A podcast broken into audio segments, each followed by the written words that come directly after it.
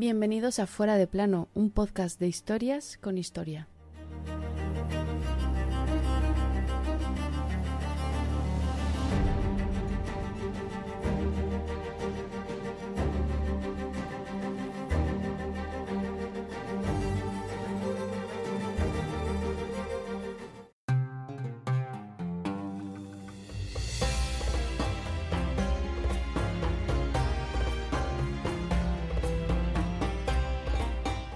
Me gustaría que por un momento imaginarais que estáis en vuestras casas, viendo la tele, leyendo un buen libro o escuchando un buen podcast, y de repente os dicen que os tenéis que marchar de vuestra casa, de vuestra ciudad, incluso de vuestro país, pues unos señores de la ONU han dado ese territorio a otra gente.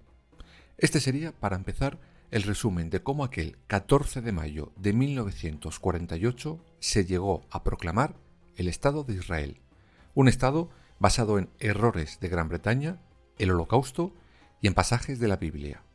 Vaya mezcla.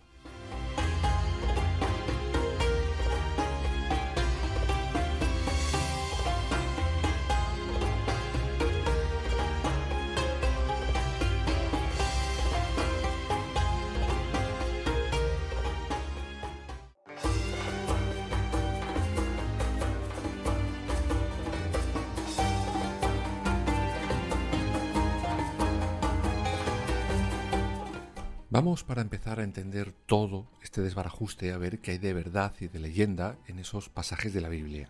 Sobre todo con el gran momento, el éxodo del pueblo de Israel hacia la tierra prometida, esa que siglos después reclaman como suya.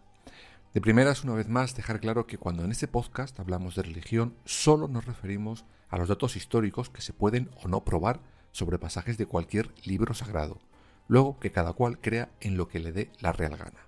Como siempre, mientras no se lo impongas a nadie y no te lo costemos los demás, eres libre de creer en lo que quieras. Pues bien, de primeras, ese famoso éxodo, según los historiadores, tiene poco, muy poco de realidad. Vamos, nada.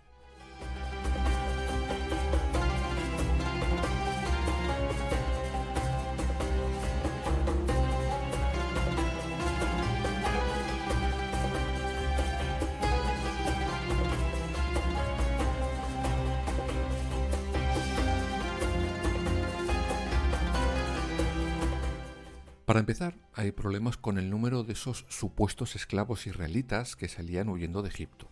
Según los textos sagrados, eran más de 600.000 hombres, más las mujeres y los niños.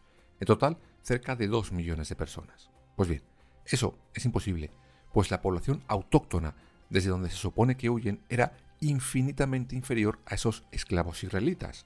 Vamos, para que nos hagamos una idea, habría 20 esclavos por cada ciudadano egipcio de aquellas tierras. Históricamente se cree que la cifra real podría ser unos 20.000. Pero hay otro grave problema con la historia del Éxodo, las fechas. No cuadran ni por asomo. En los textos se dan dos apuntes teóricamente para que creamos que aquella historia es verídica. Sin embargo, lo que arrojan es justo lo contrario.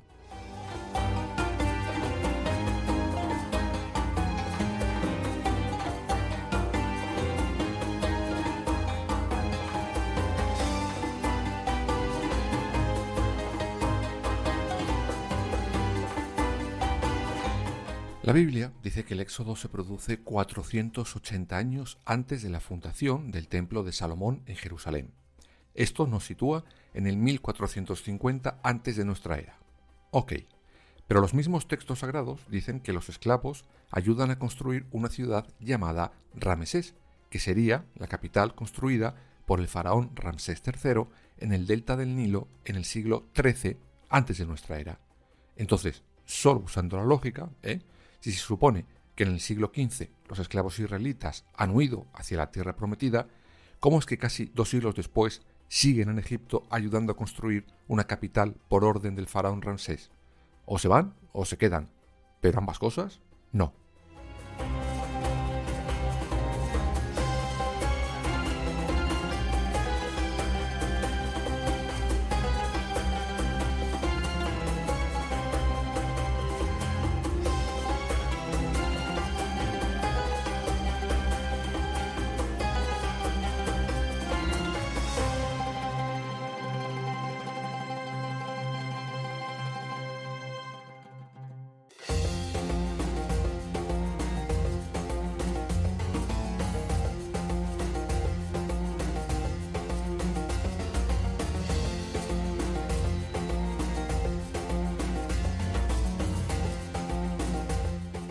Para los historiadores, otro punto clave es que semejante marabunta de gente, casi dos millones, recordemos, recorriendo durante tanto tiempo las tierras, desde Egipto hasta su tierra prometida, habría dejado huellas arqueológicas, algún resto, el que fuera.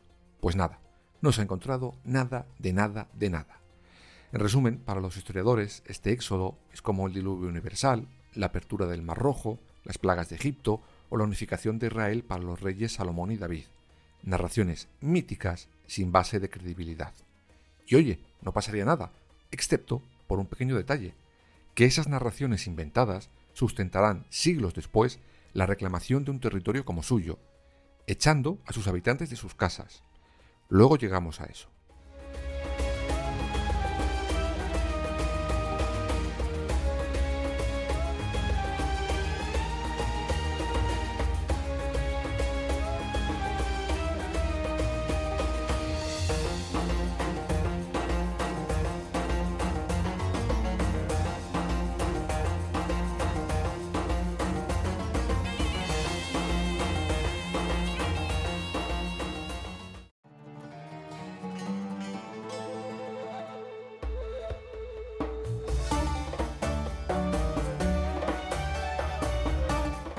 Pero ¿cómo llegamos de ese supuesto éxodo a la proclamación del Estado de Israel basándose en leyendas?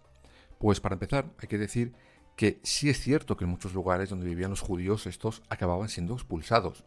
No tenemos que mirar muy lejos, recordemos el edicto de la Alhambra, cuando los reyes católicos ordenan a los judíos salir por patas de este país si no se convertían al cristianismo. Pero no solo aquí, en el viejo continente se les expulsa durante siglos de muchos lugares.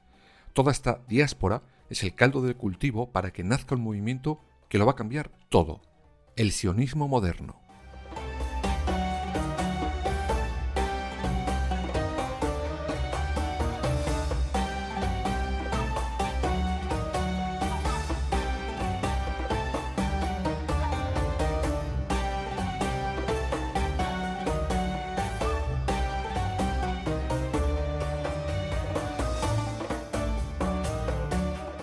Para no hacerlo demasiado tedioso, el sionismo moderno nace a finales del siglo XIX, teóricamente como un movimiento de liberación nacional para los judíos, cuyo objetivo es la libre autodeterminación del pueblo judío. Pues bien, así se vende, pero realmente, según los entendidos, este movimiento no es más que un sistema colonial, colonizador, sin más. En esa época, muchos territorios se habían visto libres de las cadenas de sus imperios y pensaron que porque ellos no podían hacer exactamente lo mismo. Pues bien, con el sionismo, en plena efervescencia, se empiezan a buscar posibles lugares donde el pueblo judío pudiera establecer su patria definitiva, y las opciones no pudieron ser más variopintas.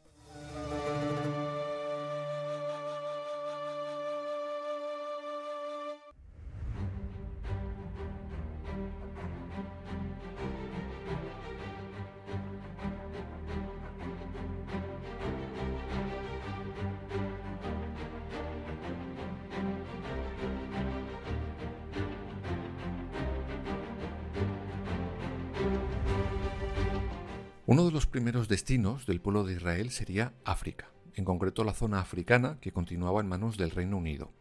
En principio los sionistas aceptan esta oferta, pero dejan claro que no renuncian a que Palestina sea suya, una Palestina que estaba en manos del Imperio Otomano por aquellos años. De hecho, en 1902 el sultán ofreció a los representantes israelitas territorios como Mesopotamia o Siria, pero jamás Palestina. Pues nada, vamos a buscar otro punto en el mapa mundi. De África nos vamos a Rusia.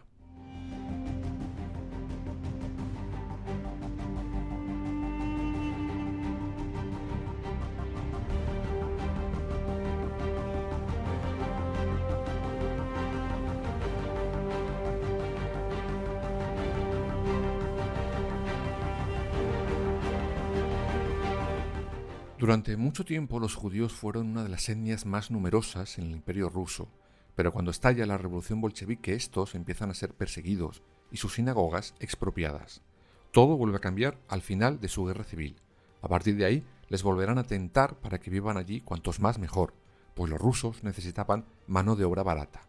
Pero aquello no cuela. Después de eso, Madagascar surge como posible lugar para la creación del Estado israelí. Pero nada, tampoco cuaja. Los americanos sugieren entonces una isla fría en el Ártico, pero tampoco cuela. Estamos acabando la década de los años 30 del siglo XX y todo dará un vuelco gracias a las salvajadas de los nazis con Adolf Hitler a la cabeza.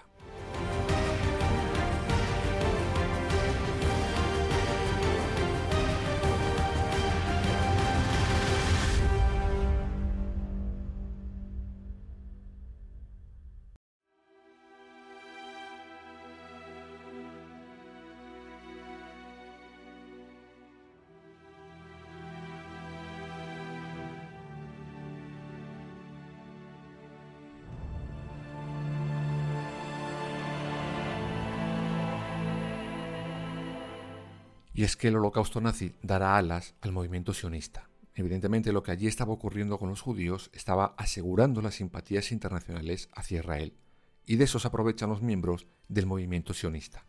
Además, hay cierto malestar general contra el mundo árabe de Palestina, también a nivel internacional. De hecho, durante los años anteriores se habían producido ya en Palestina diferentes movimientos bélicos entre los árabes que vivían allí y los judíos que estaban llegando a esos territorios unos territorios, los de Palestina, que estaban bajo el protectorado de Gran Bretaña. Llegamos, pues, al tercer vértice que os comentaba al arrancar el capítulo, los errores de Gran Bretaña.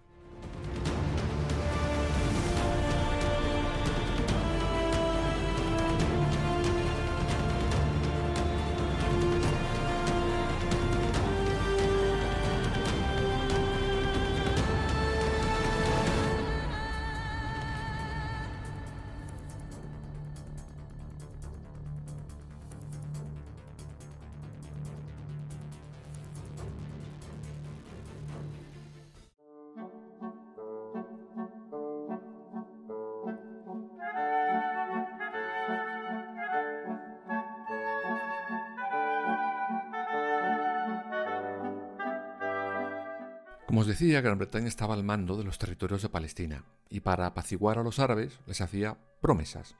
Tranquilos, que los judíos que vienen son buenos y es positivo que vengan para vosotros, viviréis en amor y libertad, tururú. Y a los judíos les vendía una moto parecida. Vamos, que a unos y a otros les hacía promesas que no podría cumplir. Es en ese momento cuando los sionistas ponen sus ojos en un aliado, Estados Unidos. Y oye, acertaron de lleno serían sus máximos aliados en ese momento y en el futuro.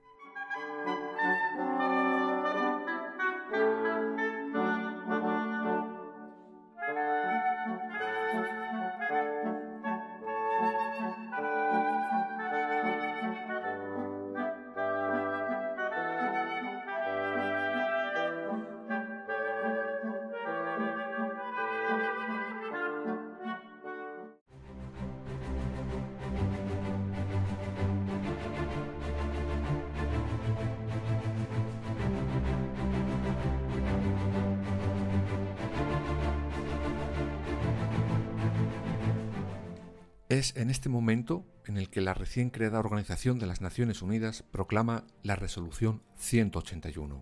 Con este acuerdo se dividirá en dos partes Palestina, una para los israelitas, otra para los árabes que ya vivían allí. Por eso, os preguntaba al principio, ¿qué sentiríais si un buen día os dicen que unos señores de la ONU os echan de vuestro sitio porque se lo han dado a otras personas? Pues bien, evidentemente para los árabes que Palestina se dividiera era algo inasumible. Por tanto, el conflicto entre ambos bandos era algo que llegaría sí o sí. Y así fue. Estalla una guerra entre árabes y judíos y a finales de febrero de 1948 los muertos en el bando judío eran casi 900 y casi 2.000 en el lado árabe. Esta guerra civil evidentemente era desigual, pues los israelitas llevaban años preparándose para este ataque final, mientras que a los palestinos les pillaron con el pie cambiado y sin estructura alguna.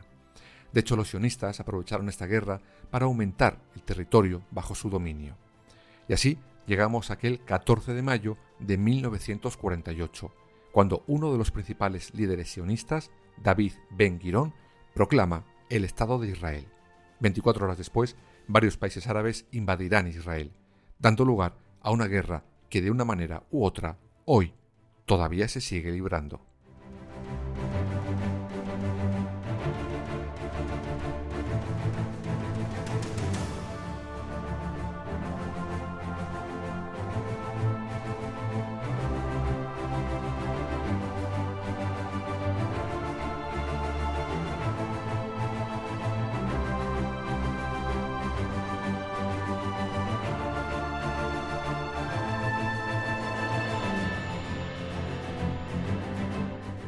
Basar tu reclamación de algo en escritos de un texto, por muy sagrado que sea, no es buena prueba, la verdad. Que esto lo decidieran unos señores, por muy de la ONU que fueran, sin acordar nada con los que iban a ser expulsados, no es empezar con buen pie. Porque ¿cómo llamarías a alguien que se instala de la noche a la mañana en tu casa sin haber sido invitado, por la fuerza, y que bajo ningún concepto se va?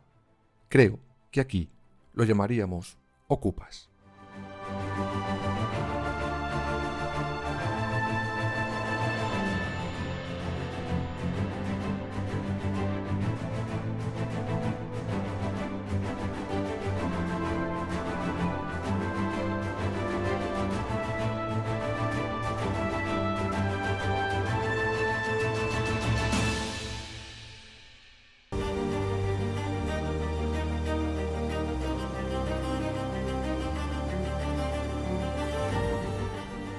Fuera de plano. Suscríbete en las principales plataformas y síguenos en nuestras redes sociales, Instagram, Twitter y Facebook. Fuera barra baja de plano.